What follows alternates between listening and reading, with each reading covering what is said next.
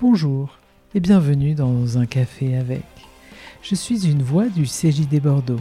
Ici, des héros ordinaires nous recevront. De nouveaux modèles et d'évolution sociétale, nous vous parlerons. De quoi nourrir votre réflexion, nous vous donnerons. Alors un café avec, nous prendrons. Pour craquer vos modèles, sortir de votre confort, chahuter vos idées préconçues, bouger vos lignes. Alors place à eux. Place à nos héros ordinaires. Place à nos pionniers, à nos pionnières de la transformation. Aidons-nous de ceux qui ont tracé un chemin pour libérer le virtuose qui est en nous. Bonjour à tous, aujourd'hui je bois un café avec Guillaume Audrio-Solo, un Bordelais, ayant passé une dizaine d'années à Paris, mais euh, heureusement pour nous, ayant décidé de revenir à Bordeaux. Bonjour Guillaume. Bonjour Clémence. Guillaume, est-ce que tu peux te présenter en mode JD C'est notre première question et le mode JD des jeunes dirigeants euh, du CJD dont je fais partie. C'est de, de, de, nous donner ton âge, ta situation familiale, si tu as des enfants, ton métier et tes passions. Oui, avec grand plaisir. Donc je suis euh, Guillaume, 40 ans, tout juste, cette année, et je suis marié. J'ai deux enfants, 5 et 8 ans. Donc ça, c'est mon deuxième métier, en vérité, euh, mari et, papa. Et je suis dirigeant de Veit, qui est une plateforme de vote en ligne sécurisée, 100% euh, libre service. Donc euh, voilà, on est un produit disponible partout dans le monde et que j'ai lancé, que j'ai initié quand j'étais à, à, Paris encore et que je développe et continue sur, sur Bordeaux depuis deux ans, on va dire. Et tes passions, Guillaume ah. Mes passions, bon, bien sûr, j'aime bien la tech, euh, j'adore le sport, euh, je suis quand même un peu plus sportco. Et, euh, et mes enfants, voilà, ça c'est quand même une passion et un travail. Mais voilà, la tech, beaucoup. la culture, j'ai tout ce qui est médias et ça, je, je suis un boulimique d'infos. Et, et, encore une fois, oui, et puis l'entrepreneuriat. Mm. C'est bête à dire, mais on peut aimer la tech sans être entrepreneur. entrepreneur On mm-hmm. peut être entrepreneur sans aimer la tech. Bon, ben moi, j'aime bien les deux. Mm-hmm. Je comprends. Belle passion, tout ça. Les sports co, euh, type euh, foot, rugby, euh, si on parle de l'actualité, on est en finale. Alors, exactement, je ne sais pas quand est-ce qu'on sera diffusé ou disponible, mais là, on est en demi-finale gagnée hier soir, donc finale dimanche on croise les doigts. Je ne sais pas si on sera champion ou pas au moment de la diffusion. Euh, sport co, historiquement, moi j'ai fait plus de 10 ans du basket euh, autour de, à Bordeaux. Euh, voilà, j'adore le rugby. Je pratique plus le foot avec les copains parce que le basket et le rugby c'est plus compliqué. voilà, et j'ai vu un article d'ailleurs de Evan Fournier, qui est euh, joueur de l'équipe de France de basket, et qui disait Mais quand est-ce qu'on va dire haut et fort que la France est peut-être le plus grand pays de sport collectif hmm. de la planète? Parce que en foot, on est loin d'être mauvais. Mhm. En basket, les Français sont hyper forts. Bien sûr. Bon, rugby, euh, on le précise plus. Handball, quel palmarès énorme. Donc, euh, non, non, c'est top. C'est vrai, c'est vrai. On a, on a beaucoup de chance. On a beaucoup de chance. Bon, merci euh, pour ces premières précisions. On va rentrer un peu dans ton parcours, euh, Guillaume. Et euh, alors, tu as un parcours assez étonnant comme ça, parce que tu es quand même passé de la prod télé à Paris à une start-up qui pourrait bien devenir une licorne. Alors, il va falloir que tu me racontes un peu ce parcours en quelques minutes. Ouais, alors licorne, euh, là, pour l'instant, c'est un, un, poney. Hein. Écoute. ma, ma, fille est pas à 5 ans, encore une fois, euh, fille. Euh, donc, elle, je sais pas pourquoi, mais elle est, comme beaucoup, attirée par les licornes. Donc, peut-être que c'est un signal. Alors, j'ai passé plus de 10 ans à Paris. J'en ai passé 18 mais c'était somme toute moins que les 20 premières années passées à Bordeaux. Donc j'ai quand même réussi à ne pas passer plus de temps à Paris qu'à Bordeaux. Et euh, donc, euh, oui, start-up, euh, comment j'y suis venu? Moi, j'ai une première partie de carrière, allez, de, de, 20 à 30 ans, je schématise, je n'ai pas fait beaucoup d'études, hormis la fac de sciences à Bordeaux, mais de 20 à 30 ans dans, dans l'audiovisuel, donc dans la prod télé. et en gros de 30 à 40 dans un grand groupe au sein du, département innovation d'Orange. Dont on reparlera. voilà. Et avec cette formation scientifique, avec ce tempérament un peu geek, euh, même si je ne suis pas développeur, je ne suis pas ingénieur, donc j'ai toujours été intéressé par, ce digital. Euh, sur les dernières années, j'ai essayé de m'intéresser, de me former à l'accompagnement de start-upers, euh, à, avoir des formations. Et donc j'ai lancé Veit dans la lignée de, de, ce que je faisais sur les dernières années chez Orange. Euh, quand j'étais euh, intrapreneur là-bas. Et donc, euh, les deux dernières années, j'ai monté un projet qui s'appelait Orange le Vote. Et j'ai spin-offé pour lancer cette start-up Veit autour du, vote en ligne, puisque ça répondait à une passion que j'avais, qui est ce matériau de vote en ligne, de consultation citoyenne, de démocratie à l'échelle d'une entreprise, de la cité. Euh, et, ce côté un peu geek, euh, techno, tech, euh, puisque, puisque startup digital, très techno. Et puis en plus, la particularité, c'est que nous, on a construit une promesse autour de la blockchain et donc de, de, cette décentralisation d'une urne qui, de fait, devient transparente. Est-ce que tu nous dirais deux, trois mots euh, sur la blockchain? Je suis sûr qu'il y a pas mal de gens qui sont encore entre deux, qui connaissent, mais pas complètement. Oui, oui, la, blockchain en, soi, c'est très simple, mais c'est très compliqué. En termes de technologiquement, c'est très compliqué parce qu'il y a un avant et un après sur, sur le fait de garantir la souveraineté euh, et de se passer d'un tiers centralisateur. Donc cette notion de décentralisation dont le cas d'usage a été connu au travers du Bitcoin. Donc, euh, euh, le dire, c'est assez simple, encore que, mais le faire, c'est très très compliqué. En fait, la blockchain, c'est comme un Internet, un nouvel Internet, une infrastructure, un nouvel Internet, mais euh, qui permet une décentralisation. Ce qu'on dit, c'est qu'Internet, c'est un peu le, le, partage de l'information, et la blockchain, c'est le partage de la valeur. Ce qu'apporte de la blockchain, c'est décentralisation et souveraineté. C'est-à-dire que si euh, je suis possesseur d'un bien numérique, aujourd'hui on parlerait de NFT, c'est-à-dire un peu des, images ou des, ou des, créations euh, voilà, uniques, donc je suis propriétaire, et je te le partage Clémence, et on sera sûr que je ne l'aurai plus et que toi tu l'auras. Et c'est pareil pour de la monnaie, si j'ai un bitcoin, qui aujourd'hui doit être autour de 17 000 dollars, je pense. Mmh. donc, si je te le donne, je passe à zéro et toi, tu passes à plus 17 000 euh, dollars, donc plus un bitcoin. Ce qui n'était pas possible jusqu'alors, parce que euh, un bien immatériel, quand on le partage, il se multiplie jusqu'alors. Quand j'envoie un mail en PDF avec un, avec un PDF à cinq copains, mmh. eh bien, il y a cinq fois un PDF qui se, qui se partage. Bon, ben là, c'est euh, la garantie que si j'envoie une œuvre, une création, tu seras euh, l'heureuse propriétaire de, de, cela. Donc c'est partage de la valeur, puisqu'on n'a plus d'éléments centralisateurs, euh, et tu es souverain de, de, de, cet argent, de cette propriété, et moi je ne le suis plus si je te l'ai partagé.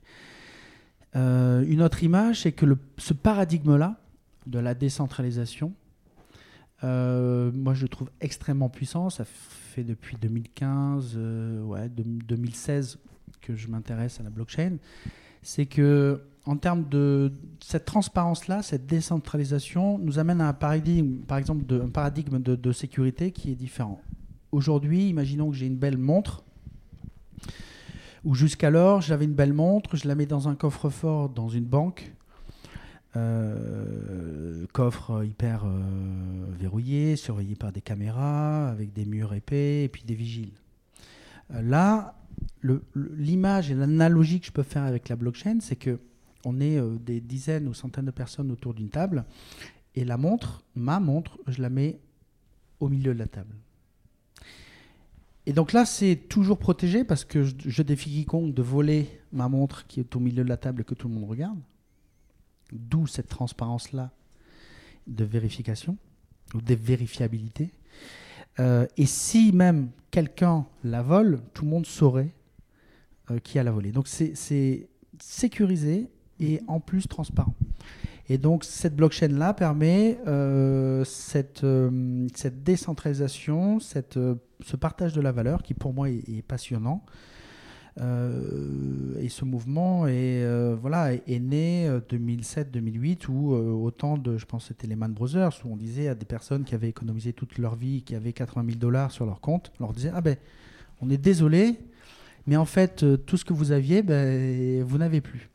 Et avec les cryptos ou les monnaies ou, les, euh, ou, tout, ce qui est, euh, tout ce qui est bien matériel euh, blockchain, on ne peut plus le dire puisqu'on est véritablement souverain. Mhm. Encore faut-il avoir sa clé privée. Enfin, voilà, c'est des petits détails. Mais...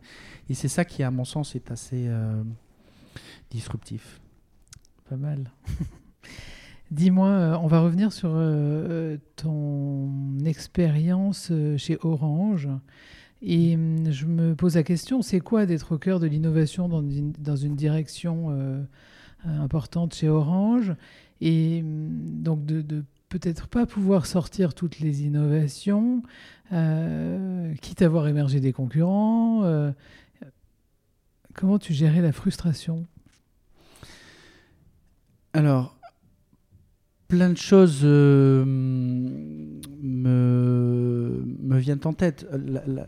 premièrement, même si on avait, moi j'avais la chance d'être chez Orange, on, a quand même des budgets, donc c'est assez contrôlé. Moi j'ai eu quand même, j'avais déjà un profil atypique parce que, comme je l'ai euh, très euh, rapidement expliqué, j'étais dans la prod, donc euh, j'étais dans un milieu très artistique. J'ai même été intermittent du spectacle pendant quelques temps, donc je pointais, il fallait que je fasse mes heures. Donc j'ai eu quand même un peu partout là où je suis passé, j'avais un profil atypique. Je sortais pas d'une grande école d'ingénieur ou autre.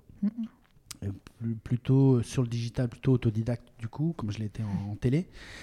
Et euh, donc profil atypique, et j'ai eu la chance d'avoir des patrons euh, voilà, Jean-Louis, euh, Luc, euh, peut-être qui m'écouteront, mais atypique aussi et assez brillant, au point que voilà, quand on bosse et qu'on a des bonnes idées ou un peu de résultats, ben on, nous donne, on, nous donne cette confiance.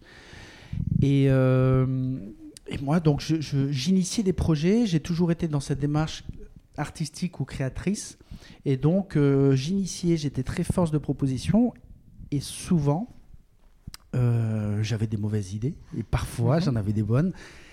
Et euh, par cycle de deux ou trois ans, c'était mon rôle. Alors au départ, j'étais euh, considéré comme un directeur de projet avec une petite équipe. Parfois, c'était souvent d'ailleurs une pizza team, tu vois, 5, 6, 7 personnes autour qui peuvent manger sur une pizza. C'était mon équipe avec un peu de marketing, un peu de technique, etc. des cycles de 2-3 ans dont le but pour monter un projet dont le but était de créer de la valeur et d'alimenter les, les unités d'affaires d'Orange B2B, grand public, tu vois, les, les Orange Business Services. Mhm. Donc ça, c'était mon rôle. Et parfois, on me disait, bah tiens, super, on transfère. Il y avait un projet qu'on avait vendu, transféré à Dailymotion, qui était en phase de rachat par Orange. Euh, il y a des produits que j'ai transférés sur la branche B2B et d'autres, on m'a dit ben non, ça ne fait pas assez d'argent, de, cash, c'est pas stratégique, on arrête. Mais on l'avait tenté. Et l'innovation, c'est tenter euh, souvent, se planter euh, souvent, moins peut-être une fois où euh, ça, ça, fonctionne. Mm. Et moi, j'avais cette liberté-là. Et donc, tous les 24, 36 mois, j'initiais, je développais et je transférais.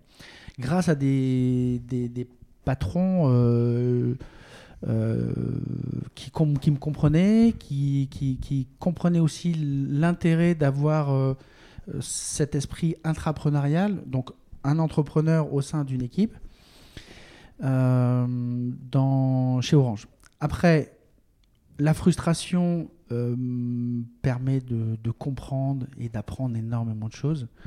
Donc, euh, bien sûr qu'on demande à chaque fois d'avoir plus d'argent, plus de budget, etc., d'accélérer, mais il y a des contraintes. Donc, ça mhm. apporte la contrainte, amène la créativité et surtout euh, ben, euh, est, absolument formatrice. Euh, moi, j'ai beaucoup appris en fait. Je, me rends compte que sur le dernier, peut-être que le dernier projet que j'ai lancé, qui s'appelait Orange le vote, donc on mhm. reste sur le sujet du vote, qui était orienté collectivité locale, territoriale, démocratie participative, consultation citoyenne. J'ai gardé cette inspiration, ce, ce, domaine-là, ce matériau que j'ai adoré, euh, pour en faire une start-up avec quelques pivots qu'on a effectués. Mais je suis arrivé à un, moment de vie où peut-être que j'apprenais un peu moins, où j'avais besoin d'aller un, un, peu plus euh, sur des territoires un peu plus dangereux et plus libres, mais à plus forte responsabilité. Donc euh, oui, et puis le, après le mauvais côté, ou en tout cas euh, les contraintes, c'est qu'on a un management. Donc on est dans un écosystème, et ça c'est la définition de l'intrapreneuriat. Mmh. oui, on a une certaine liberté, oui, on a un esprit d'entreprise au sein d'une plus grande entreprise, mais après, on a des enjeux stratégiques, budgétaires, parfois politiques, euh, d'un écosystème, d'un grand groupe. Donc, euh, une école particulièrement euh, enrichissante, formatrice. Je pense que l'école de l'entrepreneuriat, elle est incroyable pour apprendre ce métier d'entrepreneur. Ou alors, bien sûr, euh, euh, le fait d'avoir 20 ans, mais ce n'était pas mon cas, le fait d'avoir 20 ans et de se lancer, d'être chez ses parents et de pouvoir tenter, tenter, tenter. Et, quand on échoue, c'est qu'on fait, et, c'est qu'on avance, et c'est qu'on apprend. C'est qu'on apprend, bien sûr, bien sûr. Et, euh, et alors, après, il y a un déclic quand même, parce que tu es devenu entrepreneur. Et passer d'un poste confort chez Orange, parce que ce sont des postes quand même confort, tu as des équipes, tu as des budgets, et se lancer et créer sa start-up, ça demande quelques ressources, non? Oui, oui, oui. Alors après, ça, c'est, je me rends compte à posteriori que le, j'ai, fait un move un peu quand j'avais 20 ans. Je suis parti à Paris un peu pour bosser en télé, c'était mon rêve. Bon, ok, mhm. donc ça se passait bien à Bordeaux, mais j'avais envie. Et donc, ce, je ne sais, pas, je sais pas si c'est du courage ou, du, ou de, la naïveté ou de l'innocence. De la folie, parfois. De la folie, mais, mais j'ai un peu recréé ça. Euh, en fait, moi, sur les, avant que je ne parte, sur les, les 6, 7, 8 dernières années, j'ai fait euh, des formations euh, voilà, de, de, création de projets start-up. Euh, avec HEC, mhm. Polytechnique. J'ai fait euh, avec Orange, qui nous avait euh, offert la formation, euh, un diplôme ou une, formation d'intrapreneur. À Paris Dauphine aussi, j'ai passé une formation Paris Dauphine et Epigo sur accompagner les projets d'intrapreneuriat mhm. et, d'entrepreneurs. Donc en fait, j'ai fait pas mal de, de formations et surtout de, de théorie. Parce que moi, j'étais vraiment que dans la pratique, énormément dans, dans, dans le fait d'être autodidacte et d'apprendre sur le. Sur le euh, oui, tu avais déjà le côté faire, en fait. Euh, absolument, absolument. Et, euh, je, je, sentais que j'avais besoin d'avoir quand même un petit peu de théorie. Et en rencontrant ça, ben, quand tu passes ton mémoire ou quand tu, tu montes, moi ça a été mon cas, j'ai monté, j'étais pas le seul, hein, mais j'ai participé au, à la création du Startup Studio d'Orange. Donc tu vois des jeunes arriver, euh, tu les accompagnes, tu essayes d'être bienveillant, leur donner des conseils subjectifs forcément, mais au moins ça leur apporte un peu d'eau, à leur moulin. Et, euh, même à l'extérieur, moi j'ai accompagné un peu d'entrepreneurs, j'ai investi dans, certaines, dans certaines boîtes et je me dis mais c'est quand même cette aventure-là, elle est incroyable. Il y a Station F à Paris qui était montée, qui était le plus gros lieu, ça monte jusqu'à peut-être 1000 startups dans le 13e, euh, oui, 13e euh, à Paris. Donc j'ai dit, mais cette, cette énergie-là, il y a eu un mouvement quand même depuis 4-5 ans euh, qui a été initié en France et que je trouvais fabuleux. Et je me suis dit, mais quand même, là, ça, ça, me parle, j'ai envie.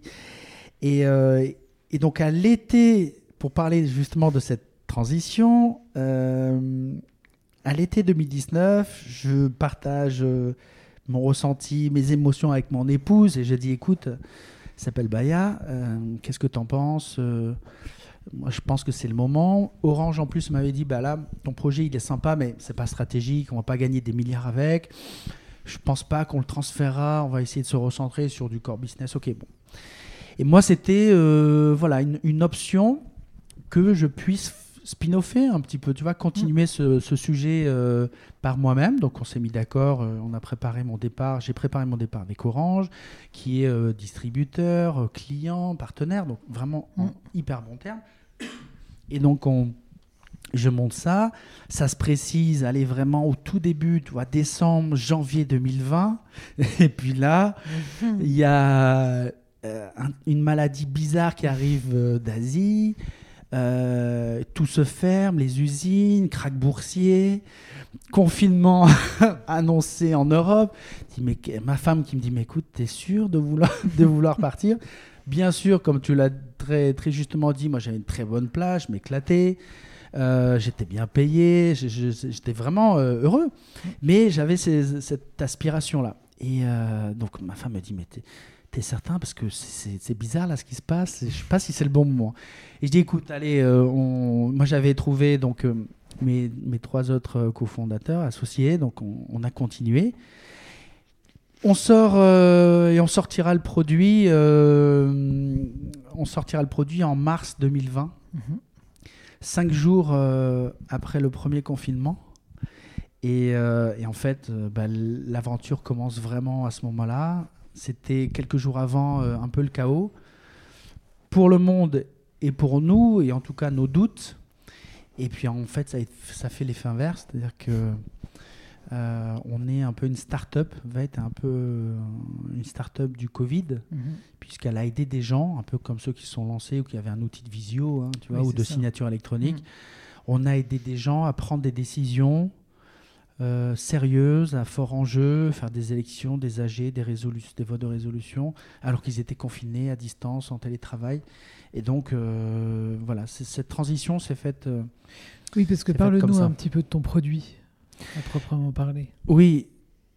Bah, le produit Veit, c'est assez simple. On est sur un sujet qui existe depuis 15 ou 20 ans. Le vote électronique, ça existe depuis pas les débuts d'Internet, mais quasi. Euh, mais à la différence de tous les autres, tous nos concurrents, hein, à 80, à 15% près ou 19, mais euh, ils font du vote électronique, donc du vote d'élection professionnelle, du vote en assemblée générale, du vote de résolution, d'actionnaire, de, de direction, de la prestation de service. Donc ils vont chez le client, ils font une proposition qui est personnalisée, ils déploient un dispositif. Euh, comme avant une agence déployait un site internet ou des serveurs, eh bien nous, à l'inverse, de manière orthogonale, on est un produit. Donc, c'est une approche 100% libre-service par défaut. Et nous, on n'installe pas des serveurs, on ne fait pas un site internet, on est un peu le Amazon Cloud ou le Wix.com des sites internet. Donc, c'est un SaaS, c'est online, et c'est cette capacité pour les petites, moyennes et grandes entreprises de lancer, euh, déjà de tester en gratuit, mais de lancer une élection, euh, un vote auprès de sa population en quelques clics, euh, de manière totalement sécurisée. Et c'est ça un peu la première innovation, c'est-à-dire se positionner sur non, non, mais vous n'avez pas besoin de moi, faites vous-même. Comme aujourd'hui, les sites internet, tu crées un site excellent. Mhm tu vas sur Wix.com ou je ne sais quel autre euh, dispo, et puis, et puis voilà. Ça se fait alors qu'avant ça coûtait 10 000. Euh, bah, nous, c'est un peu ça. Après, on rajoute, parce qu'on travaille avec des grands groupes, des groupes du CAC 40, euh, des, des, des, ETI, des grandes entreprises, qui, elles, ont besoin de personnalisation un petit peu, d'accompagnement, d'assistance téléphonique, d'accompagnement juridique. On fait intervenir des, des avocats partenaires sur du droit social, droit des affaires, on fait, on fait, les, on fait les SERFA pour envoyer à l'administration. Mhm. Donc après, on a élargi notre, notre euh, spectre, en fait. Donc euh, c'est normal. Mais par défaut, tu n'as pas beaucoup d'argent, tu es hyper technophile, euh, tu sais te débrouiller sur Internet. Tu viens, tu crées ton compte en un clic. Oui, ou tu testes des petites entreprises. Exactement. Et tu mets, si besoin ou pas, d'ailleurs, un coup de carte bleue et c'est réglé. Mhm. Ok. Et alors ça m'amène à une question euh, un peu plus précise euh, sur la souveraineté numérique des données. Qui gère ça? Comment tu fais? Euh, C'est hébergé où? Est-ce que c'est très bonne question. Très bonne question. Quand j'étais quand j'étais chez Orange, le projet que j'avais initié Orange le vote, on ne s'adressait qu'aux collectivités locales territoriales. Aujourd'hui, à l'inverse, on ne traite quasiment que des organisations privées, entreprises, associations.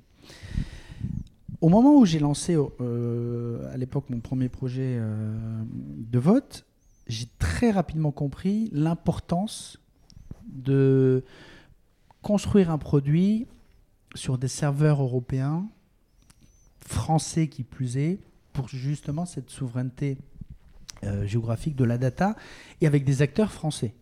Et donc aujourd'hui, et nous, ça a été notre ADN hein, de départ, tout de suite, on n'a pas fait le choix, justement, j'en parlais tout à l'heure d'Amazon ou Google, on a fait le choix d'une entreprise qui s'appelle OVH, française, mhm. dont, dont les serveurs et nos serveurs sont à Roubaix et, euh, et Redondé, je crois, à Strasbourg, mhm. voilà, mais c'est sur le territoire France, et on le met en avant. Alors ça nous coûte un peu plus cher, il y a peut-être moins de possibilités euh, en termes d'API et de fonctionnalités encore que. Et voilà, ça c'est un choix très très fort pour nous de mettre en avant cette souveraineté euh, géographique, euh, territoriale, européenne et surtout française, sachant que quand on veut être labellisé conforme aux droits européens du vote électronique et aux exigences de la CNIL en France, mhm il faut que les serveurs soient en Europe. Euh, et, c'est un plus, bien sûr, s'ils sont en France. Donc euh, ça, c'est très important pour nous. Donc ça, c'est en termes de data globale du service. Après, ce qu'il faut savoir, puisqu'on touche à un, matériel, un matériau très très important qui est le bulletin de vote. Et donc nous, en fait, on s'appuie sur euh, notre brevet qui garantit le secret absolu. Après, c'est aussi la loi. Hein mais le secret absolu du bulletin. Donc on ne peut, personne ne peut savoir pour qui ou pourquoi tu as voté, j'ai voté au moment d'une élection, sauf si c'est du vote à main levée. mais euh, ce chiffrement est garanti et surtout, il se fait en local. Ça veut dire que tu vas chiffrer, le votant va chiffrer son bulletin sur son ordinateur ou sur son téléphone, s'il vote depuis mmh. son téléphone, donc en local, et il est encore une fois souverain dans le chiffrement, dans la protection de, son bulletin. Ok. Parfait tout ça. Euh, une question un peu qu'on m'a posée euh, quand j'ai dit que j'allais te recevoir euh, sur le statut de ta société. Quel est ton statut aujourd'hui? Le statut SAS, euh, tu veux mhm. dire? Ah ben voilà, SAS. Ah, hein. oui, d'accord. Parce que ça pourrait être euh, jeune, ambitieux. Ah aussi, c'est vrai, c'est vrai, c'est vrai. Non, mais tu es tout ça, non? Oui, oui, comme tous mes copains entrepreneurs. Hein, on, a l'impression d'être euh, les, les, nouveaux Elon Musk, tu sais. D'ailleurs, je l'ai appris à, mes dépens une anecdote pendant 10 secondes. on a closé notre première levée de fonds en, en octobre, on l'a lancé en novembre. Euh, et, j'expliquais dans une, dans une vidéo LinkedIn de manière assez, euh, je l'espère, humble, de dire ben, il y a un an, ça m'a pris à peu près un an. Hein. Après, j'ai eu les vacances d'été qui ont perdu un peu de temps. Mais, et j'ai dit ben voilà, moi, il y a un an, euh, j'étais persuadé que j'allais lever 10 millions en un clic, en un claquement de doigts, parce que forcément, mon, service, notre produit, c'est le meilleur de la planète, etc. Et puis en vérité, non, on apprend l'école de, de l'humilité, donc ça nous a pris ça nous a pris un peu plus de temps. Hein. Oui, ça c'est sûr qu'on apprend, c'est ce qu'on disait d'ailleurs en off, euh, on apprend à être humble euh, souvent quand on est dirigeant et entrepreneur. Il ne faut pas perdre cette énergie-là, cette ambition, cette vision, mais on apprend. on, apprend euh. Mais je reviens sur ma question du statut et la question qu'on m'avait posée, c'est pourquoi finalement tu n'as pas choisi un format un peu ambitieux de scope, de SCIC Euh, alors, c'est une bonne question. Je, à vrai dire, je ne me suis pas aujourd'hui encore posé la question. Par contre, sur le statut et sur le, format de l'entreprise. Par contre, il y a quelque chose qui m'anime ou que je pense depuis le tout début, euh, même avant avoir concrètement initié euh, la boîte ou, le produit qu'il ne sorte. C'est-à-dire que ce sujet du vote électronique, c'est bah, le vote, ça existe depuis 2000 mm. ans. Hein. la durée ou le temps euh, ou, l'âge de nos démocraties. et donc je pense que ce sujet-là, il est assez noble. C'est pour ça que j'adore ça. Je trouve que c'est universel. Il y a quelques pays malheureusement qui n'ont pas cette chance-là, mais, mais ce parcours-là, d'aller voter pour des sujets, pour des personnes que nous on a un petit peu, avec d'autres d'ailleurs, mm-hmm. digitalisé, je trouve ça euh, philosophiquement assez euh, passionnant, assez, assez beau.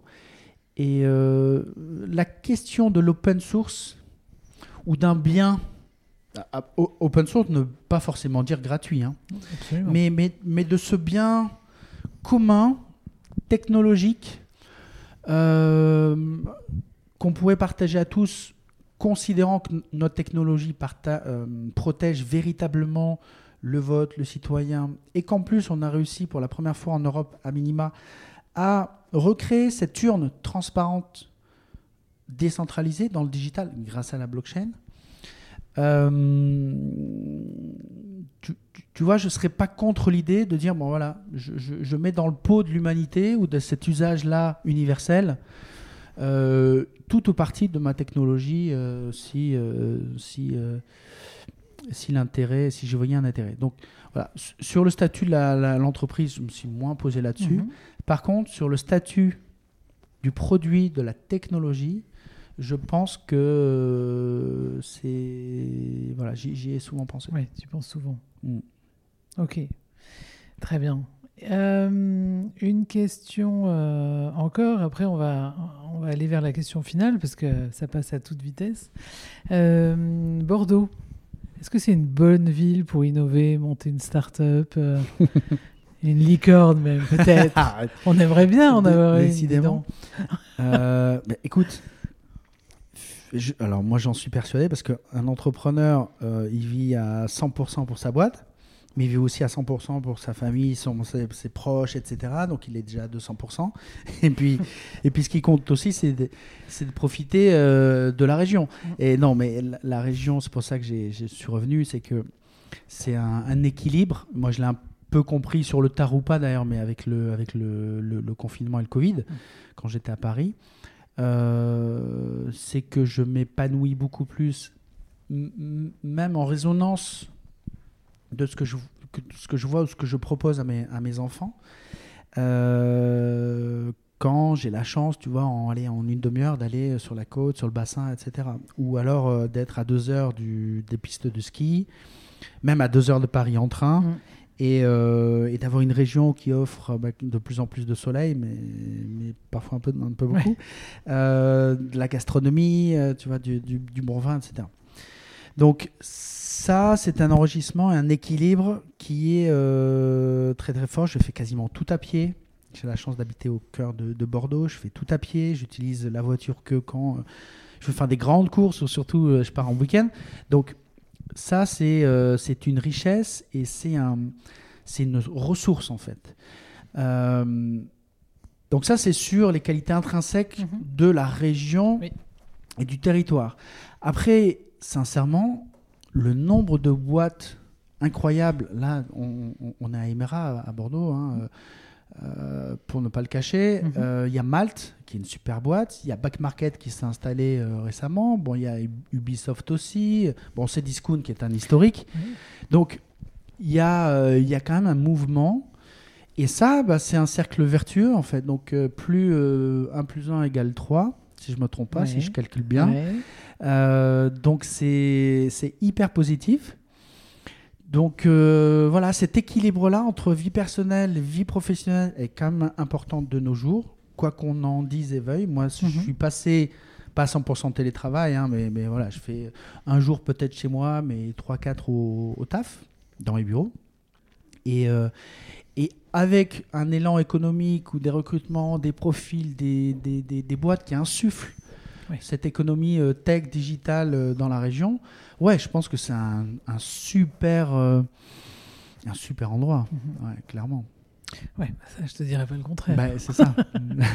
ça c'est sûr. Non, mais après, on se pose un peu la question.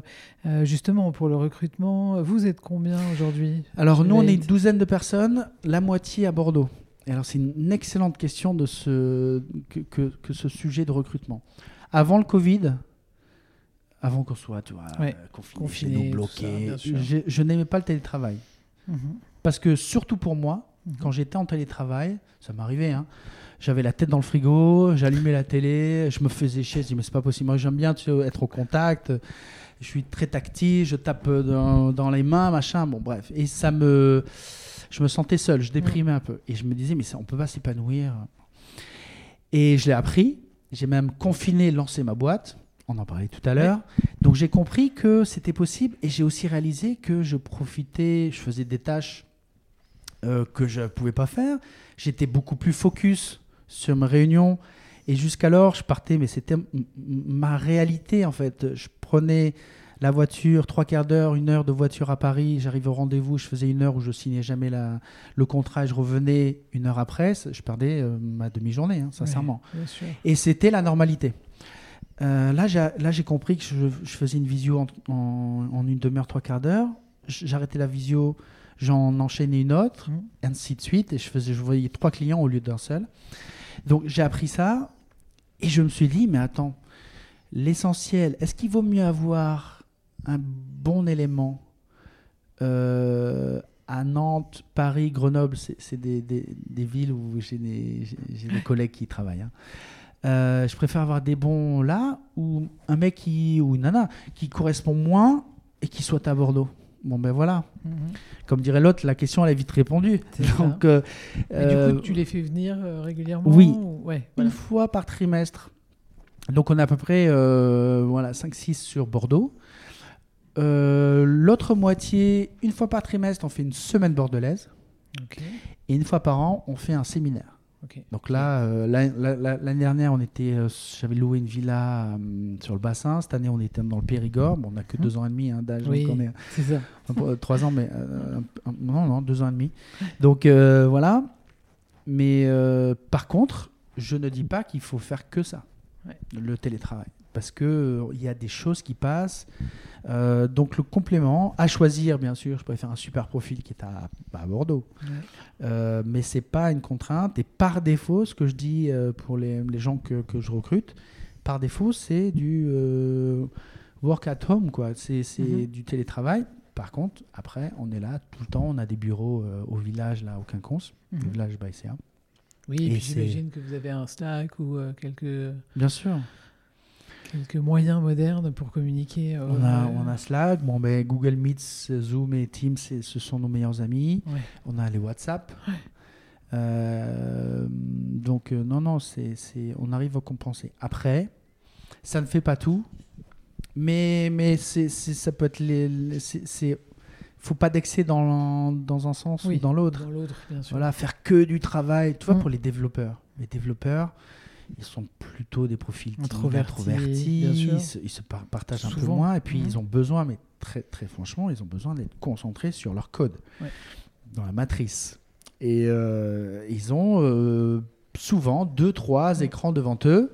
Et bien moi, euh, Bogdan, qui est le tech lead, Ramsey et Romain, et voilà, et ils sont chez eux, concentrés, et de temps en temps ils viennent, mais ils travaillent sur des, des tunnels de concentration de 2-3 heures. J'aime aussi bien que quand ils sont tout seuls chez bien eux. sûr. Et tu peux pas rapatrier euh, leurs Tout leur écrans le matin, le leur- soir, etc. leur matériel, bien sûr. Donc ça, ça fonctionne super bien, je pense, le télétravail pour les développeurs, même si moi j'insiste, les Bordelais, je- non pas que j'impose, mais j'aime bien qu'on se voit tous les mercredis, on se fait une journée ensemble. Sachant que moi, je suis trois ou quatre jours quand même euh, au, au Quinconce. Mhm. Et euh, voilà. Il n'y a, il y a plus vraiment dans l'équipe, hein, plus vraiment de, de, de vérité, d'horaire, de lieu, etc. Il y a un fil conducteur, c'est très agile. Après, on n'est pas coiffeur, on n'est pas euh, conducteur de bus. On, peut se permettre de travailler de chez nous. Donc ça, ça aide aussi. Ok. Merci euh, Guillaume. J'ai une question finale. Euh, au CJD, on se demande comment craquer les modèles, comment changer, comment évoluer. Euh, mais en fait, on aime bien des choses très concrètes. Est-ce que tu peux me donner trois tips ou trois, enfin, trois actions concrètes, plutôt pimentées, à mettre en place dans nos sociétés dès aujourd'hui? Société dans le sens entreprise. Entreprise. Dans nos boîtes, comme disaient certains.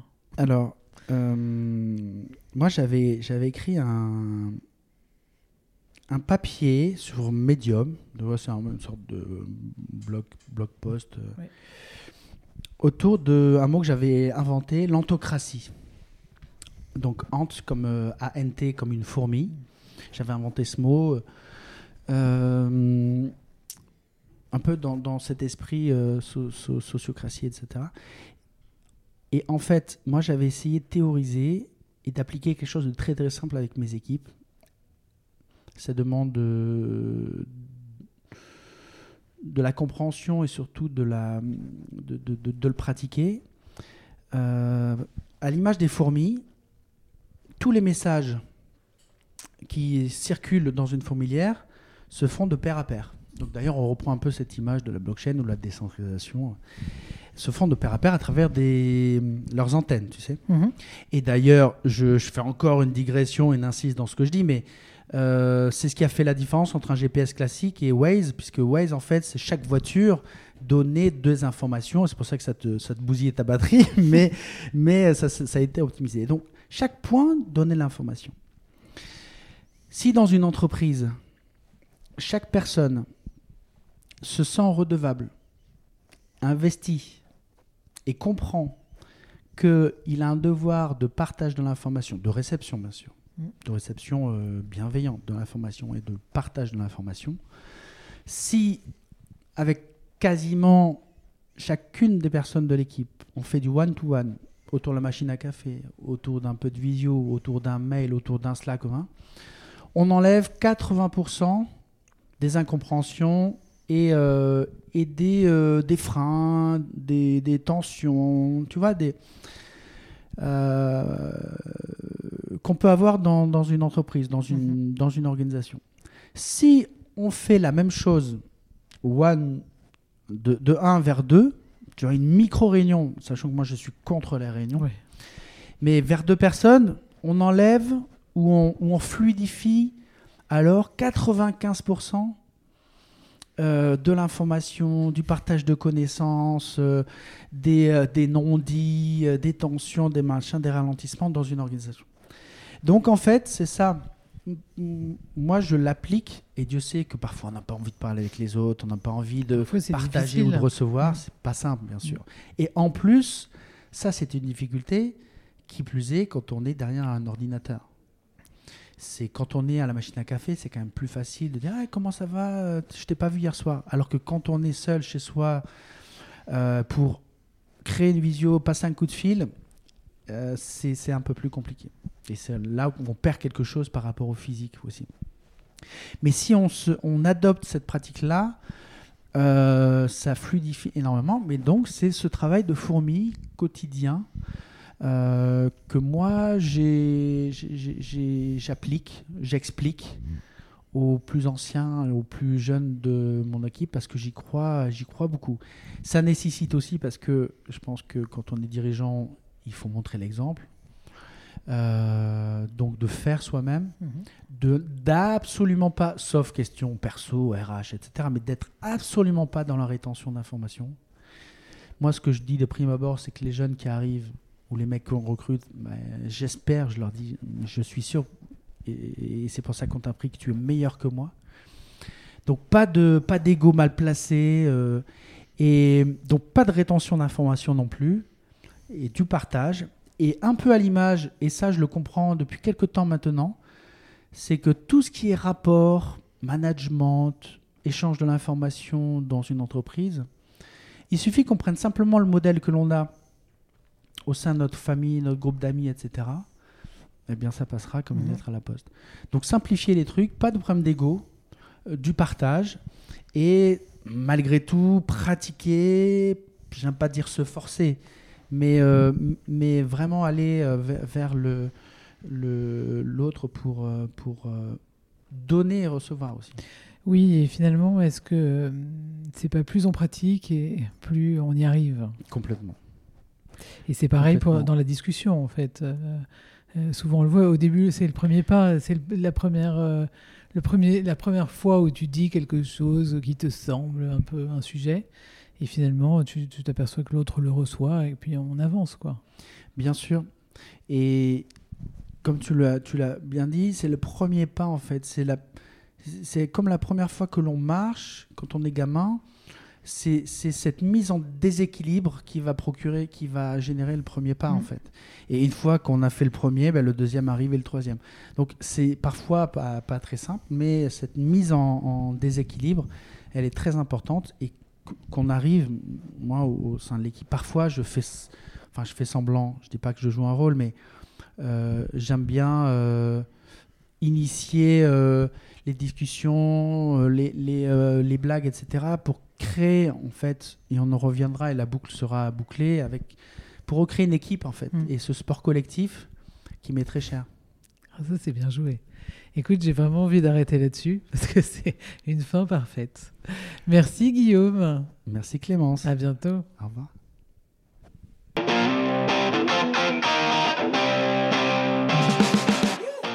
Cet épisode a été imaginé à plusieurs avec mes amis dirigeants du CJD Bordeaux, Alice, Éloi, Axel, Romain, nous sommes heureux de vous proposer des épisodes de podcast et nous espérons que celui-ci vous a plu.